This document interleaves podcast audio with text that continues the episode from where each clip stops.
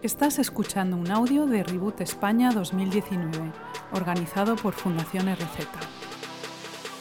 No creo que tenga la respuesta ni un don profético eh, tan grande como para saber exactamente cómo va a ocurrir el que vuelva al Señor, algo que sale claramente en el Nuevo Testamento y que es una esperanza que está latente en cada página del Antiguo Testamento, del Nuevo Testamento, que Dios vuelve, que Jesús va a volver. Y no sé si como eh, cristiano esto te vives como si eso fuera verdad, pero es algo emocionante saber que primero Él está en control del último capítulo de la Biblia y de que Él vuelve y, va va a terminar todo lo que empezó, lo cual es emocionante.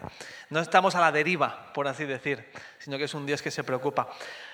Pero hay algo muy interesante en la pregunta y es que como cristianos normalmente no nos hemos hecho muchas preguntas, no somos conocidos la iglesia por un cuidado de la creación, por un cuidado de la naturaleza, del medio ambiente, etc. Y creo que esto es una asignatura pendiente que lamentablemente eh, la sociedad o el mundo no cristiano sí ha entendido como una responsabilidad y como algo importante.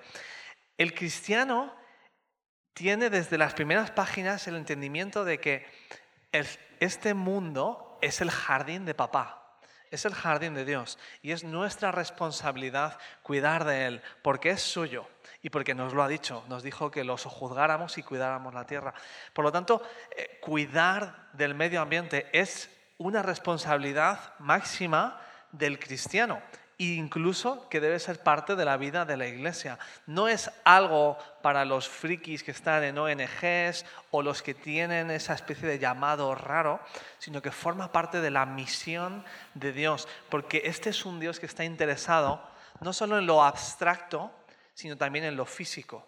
Es un Dios que se hizo carne, se hizo átomos y se preocupa de nuestros cuerpos físicos, nos ha prometido unos cuerpos nuevos físicos y se preocupa de este planeta físico que Él ha creado y que Él está restaurando. Hay algo muy emocionante en la Biblia y es que dice que va a restaurar el planeta, cielos nuevos y tierra nueva.